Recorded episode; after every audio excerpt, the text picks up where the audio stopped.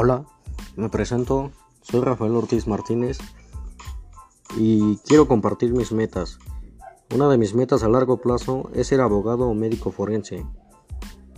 Otra de medio plazo sería acabar mi bachiller y empezar a trabajar para poder sacar una casa.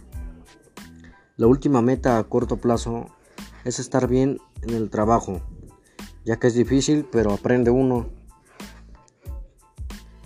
¿Cómo, ¿Cómo puedo vencer un obstáculo? Para empezar, ¿qué es un obstáculo? Un obstáculo es algo que impide pasar o avanzar hacia un lugar o algo que quieres.